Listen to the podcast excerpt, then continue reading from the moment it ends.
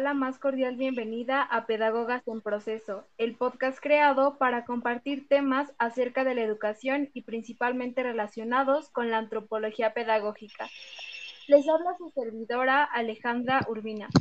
Para dar inicio a nuestro primer episodio, el cual lleva por nombre Naturalismo Evolucionista, daremos la bienvenida a nuestras ponentes del día de hoy. Rosario Ángeles, Hola, buenas. Vianey González. Hola, buenas tardes. Gracias por la invitación. Itzel Horta. Hola, buenas tardes. Es un gusto estar aquí con ustedes. Y por último, pero no menos importante, Abigail Hernández. Hola, Ale, buenas tardes. Es un placer acompañarte en este episodio de Pedagogas en Proceso. Pues bien, muchas gracias a ustedes por aceptar esta invitación y por estar aquí. Eh, en esta ocasión, como ya lo habíamos mencionado, hablaremos acerca del naturalismo evolucionista desde la perspectiva de Platón y Aristóteles, teniendo en cuenta ambos puntos eh, de vista de estos dos grandes em, filósofos.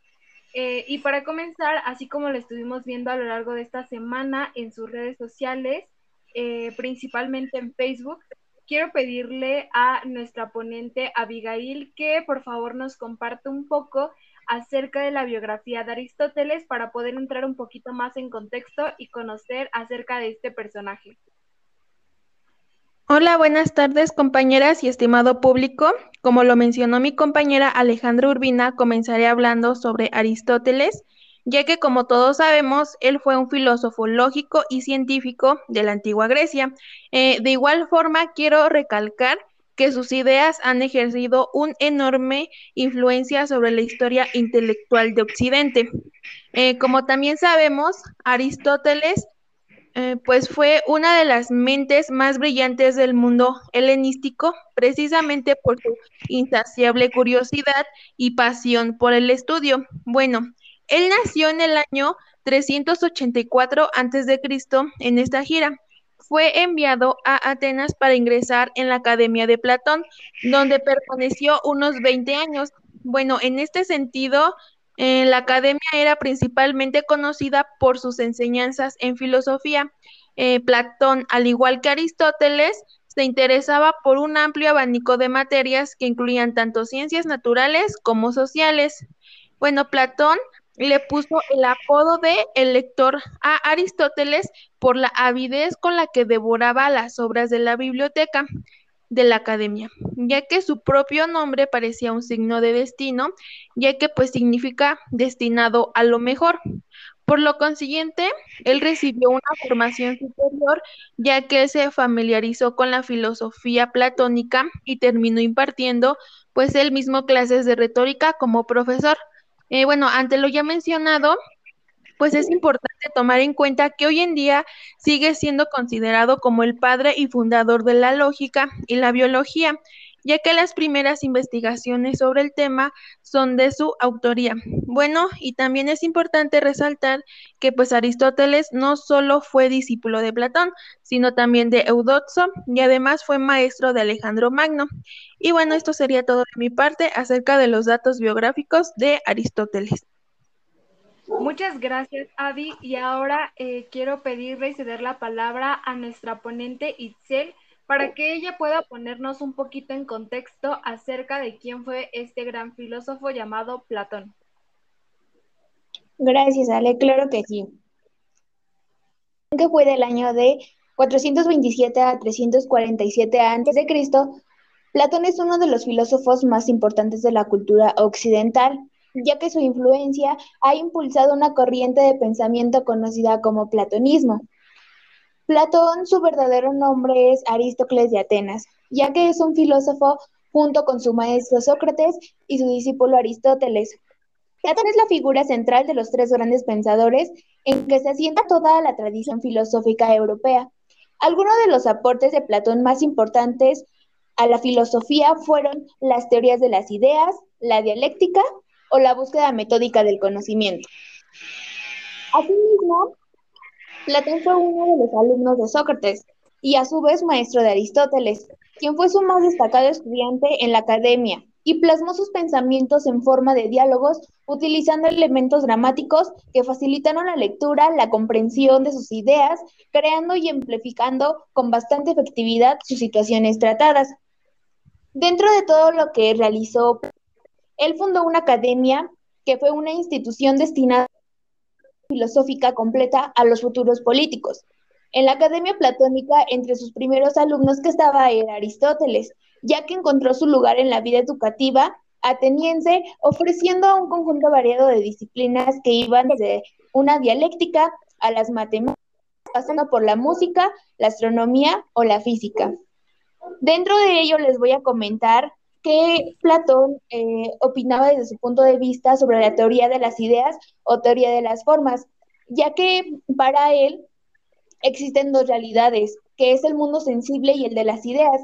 El mundo sensible se refiere a aquel que podemos captar a través de los sentidos, ya que están sujetos a mutaciones. Los sentidos son los que nosotros como personas tenemos, que es el gusto, el tacto, el oído, ya que en cambio las ideas son inmutables y por lo tanto verdaderas. Las ideas son el objeto de la filosofía platónica, el conocimiento verdadero de la oposición entre el mundo sensible y el mundo de las ideas, ya que se desprende de la concepción del dualismo platónico que atraviesa en su obra. Eso sería todo.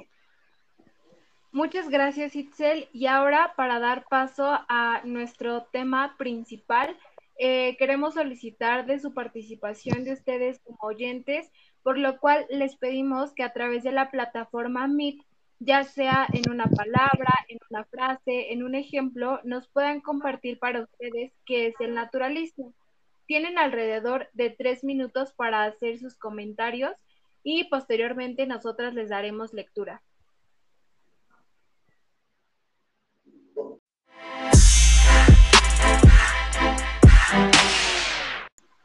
Muy bien, y ahora ya que conocemos acerca de las opiniones de nuestros oyentes sobre lo que es el naturalismo, cedo la palabra a nuestras ponentes para que ellas también nos puedan compartir qué es lo que entienden por naturalismo desde su, su perspectiva. La primera a la que le voy a pedir que nos comparta es a nuestra ponente Rosario Ángeles. Claro, pues mira, para mí el naturalismo es una forma de comprender al ser humano y tratar de entender sus costumbres y tradiciones, ya que a través de eso representan a, distintos personajes en diferentes ámbitos de la vida. Muchas gracias. Ahora cedo la palabra a nuestra ponente, Vianey González. Sí, por supuesto. Hola, buenas tardes. Bueno, en lo personal, el naturalismo es el origen y la representación lo físico que existe.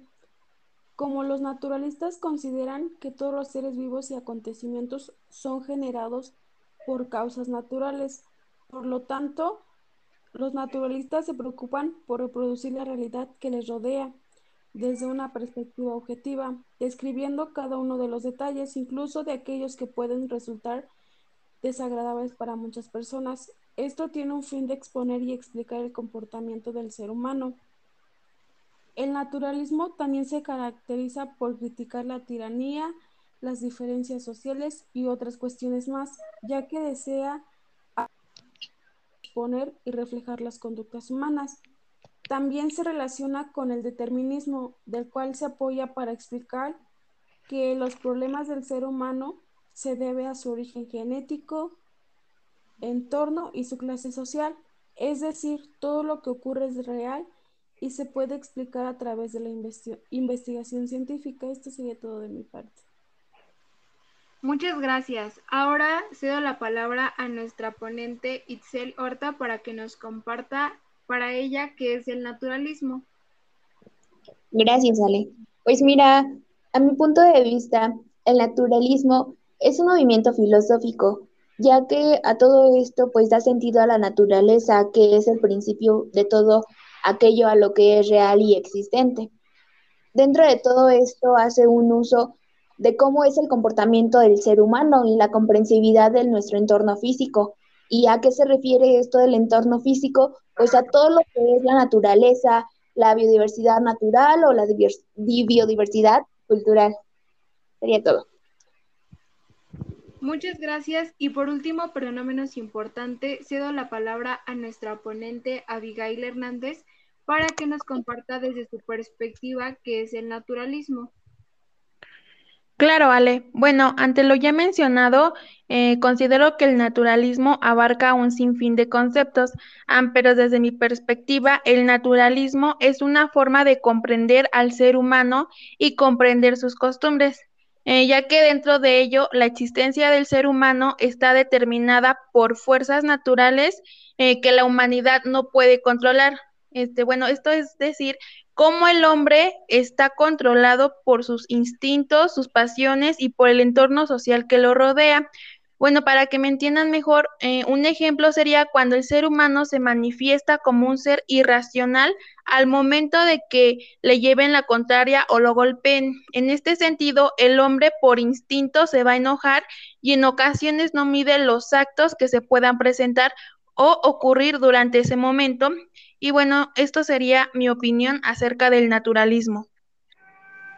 Muchas gracias, Avi. Y pues sí, como ya lo mencionaban tanto nuestras ponentes como ustedes a través de sus comentarios, el naturalismo es una doctrina artística, principalmente literaria, que aspiraba a reproducir la realidad de la sociedad humana con el mayor grado de objetividad y detalle, tanto en sus aspectos más sublimes y loables como en los más vulgares y despreciables.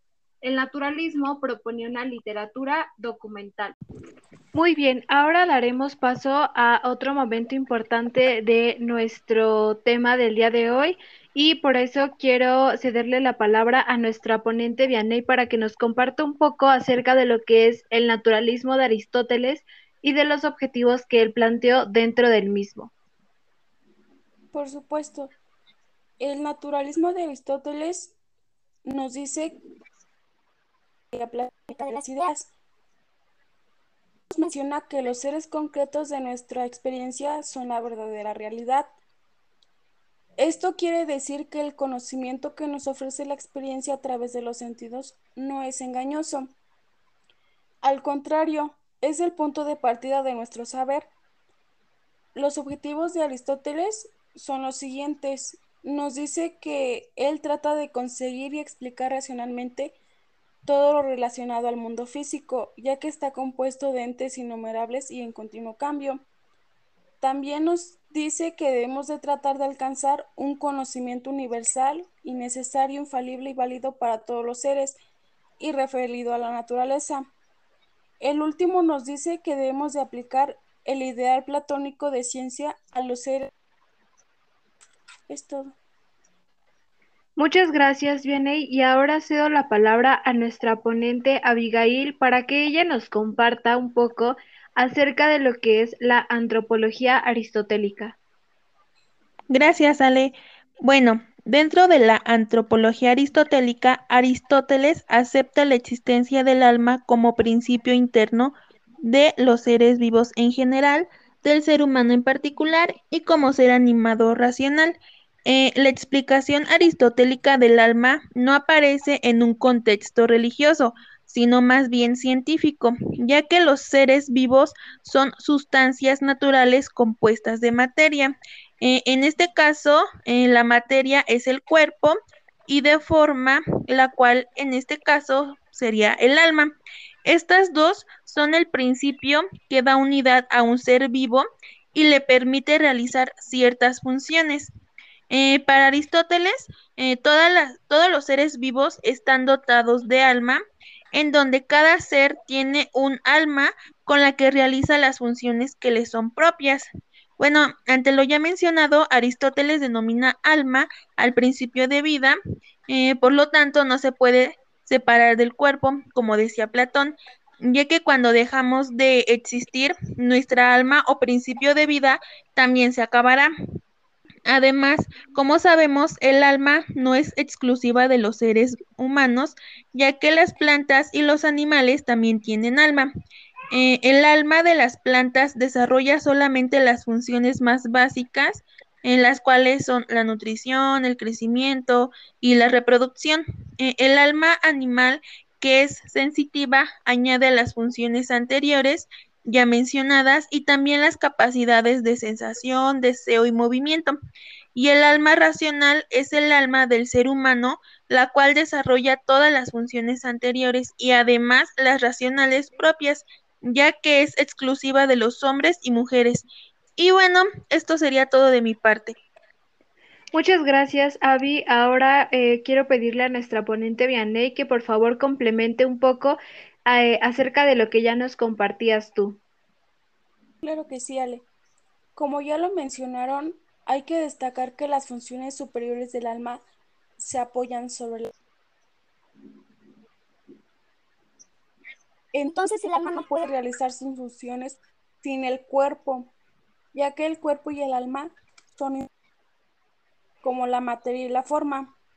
En este caso, Aristóteles nos pretende explicar la constitución de los seres mediante la forma y la materia. Como ya se los he mencionado, esta teoría se compone de la materia y la forma.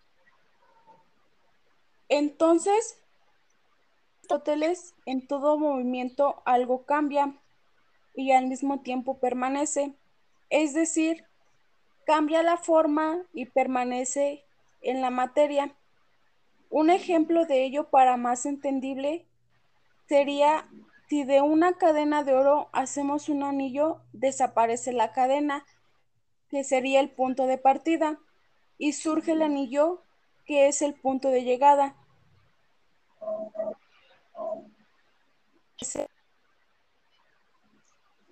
Entonces, ¿qué es lo que ha ocurrido? se ha producido una transformación, pues lo que tenía forma de cadena ahora la tiene de anillo. Sin embargo, en el cambio permanecido en la materia, ya que el oro es el mismo que antes, únicamente cambió su forma.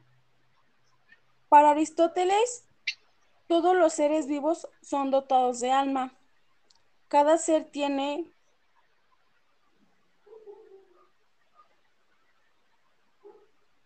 A diferencia del dualismo antropológico, habla acerca de la apuesta aristotélica. Esta se cifra en la convicción de que la unión de cuerpo y alma representa una unión perfecta, que está compuesta de materia y forma, siendo la materia el cuerpo y su forma el alma. Las funciones del alma son vegetativa y sensitiva. El alma de las plantas es vegetativa, como ya lo mencionaron, sus funciones son nutrición, crecimiento y reproducción. La sensitiva son el alma del animal. Sus funciones son las capacidades de, sensación, deseo y movimiento. Es el cambio científico de la vida interna de las y animales a la vida del hombre y su mundo circundante. Sería todo de mi parte. Muchas gracias, Yaney. Muy bien, ahora cedo la palabra a nuestra ponente Itzel para que nos pueda compartir un poco acerca de la antropología platónica. Claro, Ale, mira, realmente en la antropología platónica y la antropología aristotélica tienen gran relación. ¿Por qué? Porque hablan de un tema bastante importante que es el alma. Claro, teniendo ambos una manera diferente de pensar. En este caso, en la antropología platónica, Platón separa lo real en dos mundos opuestos, lo positivo que se presenta por el alma, lo intangible o el cielo, y lo negativo representando eh, por el cuerpo, la tierra o lo sensible. A partir de estas bases y sus reflexiones acerca del estado ideal, Platón estableció una división en cuanto a la conformación del alma humana. En el hombre están presentes la razón y lo ubica en la altura de la cabeza, el coraje ubicado en el pecho y los apetitos en la zona baja del torso. Estas son estructuras a las que mueven al hombre y lo inclinan hacia sus decisiones. Para el hombre que debe gobernar, Platón abogaba por aquel que dominara la razón y la sabiduría por sobre otros impulsos, o aquel que siempre estuviese en búsqueda de la verdad.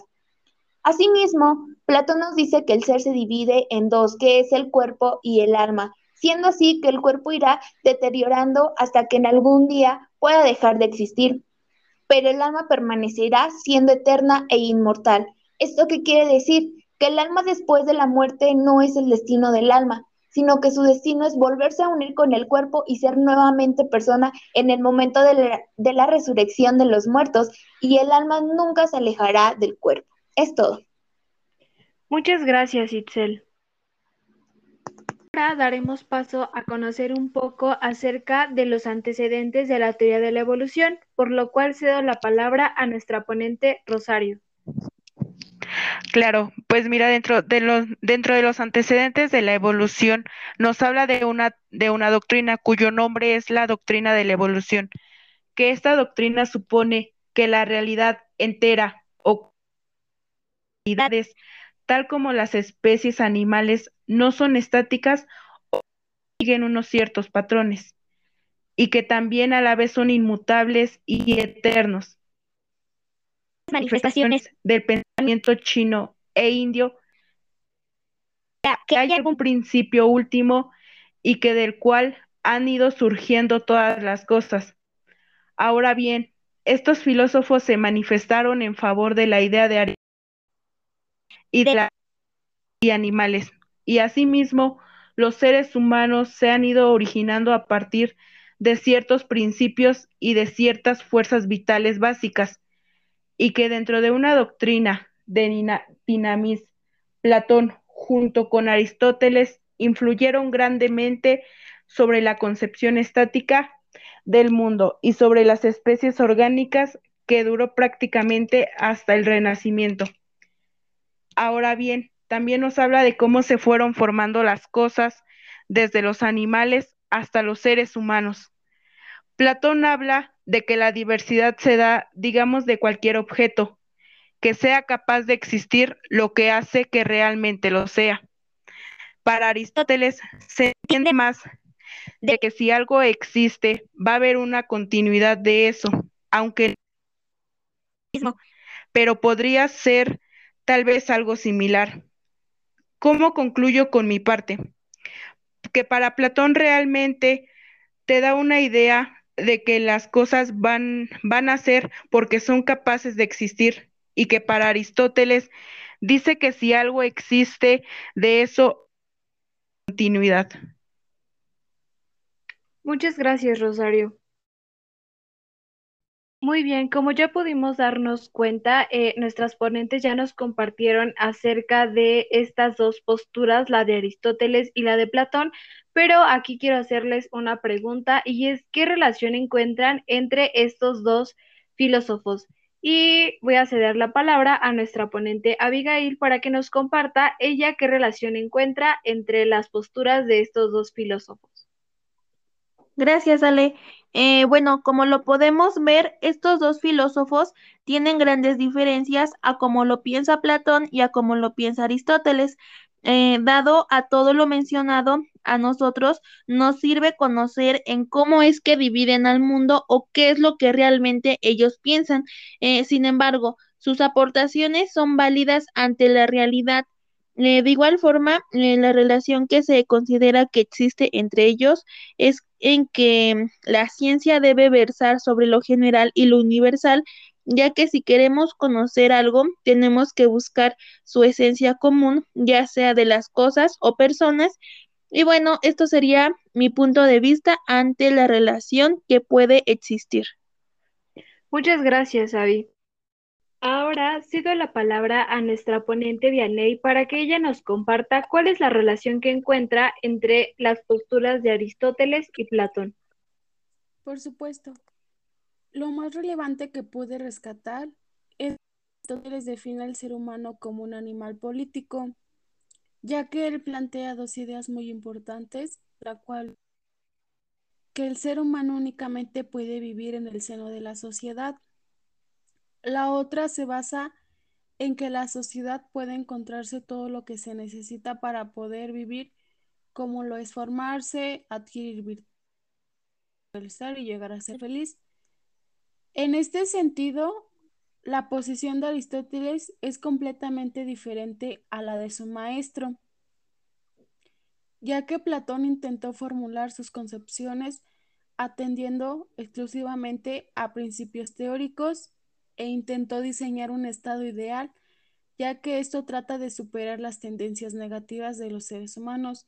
a lo que condujera una vida armoniosa y feliz. Esto sería todo. Muchas gracias, Vianey. Y bien, ahora voy a ceder la palabra a nuestra ponente Itzel para que ella nos comparta desde su perspectiva qué relación encuentra entre las posturas de Aristóteles y Platón. Claro que sí, Ale. Pues mira, siento que así como tienen ellos elementos en común y aunque como ya lo vimos, Aristóteles fue discípulo de Platón, pues siento que realmente tuvieron grandes semejanzas y diferencias al respecto a lo que cada uno de ellos establecía, así como la relación que ellos tenían entre varios ámbitos y ya que de ello realmente son importantes lo que nos dan o lo que nos quieren dar a entender. ¿Por qué? Porque simplemente se relacionan a lo que estamos viviendo ahorita hoy en día. Sería todo. Muchas gracias, Itzel. Muy bien, ahora cedo la palabra a nuestra ponente Rosario para que ella nos comparta desde su perspectiva qué relación encuentra entre las posturas de Platón y Aristóteles. Claro, pues me parece que hay una gran relación acerca de esta investigación que abordamos, ya que varios filósofos, Platón y Aristóteles, resultan bastante ciertas, ya que todo lo que existe a nuestro alrededor surge de un molde y que esto lo podemos distinguir de manera muy interesante. Pues esto sería de mi parte. Muchas gracias. Claro que sí, muchas gracias a todas por sus aportaciones. Eh, ya casi para concluir y retomando un poco acerca de lo que nuestras ponentes el día de hoy nos compartieron, eh, podremos llegar a la conclusión de que las aportaciones de estos grandes filósofos son realmente ciertas. Eh, en nuestra vida el día de hoy podemos percibirlo teniendo en cuenta obviamente que pues son posturas diferentes o aportaciones diferentes. Además de esto nos podemos dar cuenta de que la forma en la que propusieron esto y este cambio al mundo también le dio un sentido al mismo a las aportaciones que ellos hicieron, que básicamente es a todo lo que podemos realizar, el cómo estamos formados, socializados, dando ende al naturalismo y al evolucionismo. Es posible defender una concepción de la vida buena de un ende aristotélico y de tipo exclusivista sin dar pasos injustificados. Todos los seres humanos compartimos con una independencia, un momento sociohistórico y un lugar donde vivimos. Asimismo, concluimos que Aristóteles y Platón coinciden en que la ciencia debe versar sobre lo general y lo universal. Aristóteles está de acuerdo con Platón en que si queremos conocer algo tenemos que buscar su esencia común, pero en lo que no está de acuerdo es que en esa esencia esté fuera de este mundo o en uno diferente, ya que dice se encuentran en las mismas cosas. Y bien, ahora eh, ya casi para ir concluyendo, Daremos paso a la sesión de preguntas y respuestas. Eh, los invitamos a que si ustedes tienen una pregunta la puedan escribir en los comentarios en Meet o si prefieren activen su micrófono y la hagan. También si quieren hacer algún comentario, alguna aportación, algo que quizá les llamó la atención, eh, de la misma manera lo pueden compartir en los comentarios y nosotros posteriormente les daremos lectura. Muy bien, después de haber tenido nuestra sesión de preguntas y respuestas, ya para concluir, quiero agradecer de manera eh, muy especial a todas nuestras ponentes por habernos acompañado el día de hoy y de manera eh, personal a la ponente Vianey González. Te agradezco por haberme tomado en cuenta en este primer episodio de Pedagogas en Proceso. A nuestra ponente Rosario Ángeles. Al contrario, gracias a ti por haberme invitado a este primer episodio de Pedagogas en Proceso. A nuestra ponente Itzel Horta. Gracias a ti, Ale, por habernos hecho esta cordial invitación. Esperemos vernos de nuevo. Y por último, pero no menos importante, a nuestra ponente Abigail. Eh, no, al contrario, muchas gracias a ti, Ale, eh, por haberme invitado al primer episodio de Pedagogas en Proceso. Y gracias a todos ustedes por habernos acompañado en esta primera emisión, como ya lo habían mencionado, de este podcast que hemos creado para ustedes llamado Pedagogas en Proceso. Los invitamos a que nos sigan en todas nuestras redes sociales, nos encuentran como arroba pedagogas en proceso.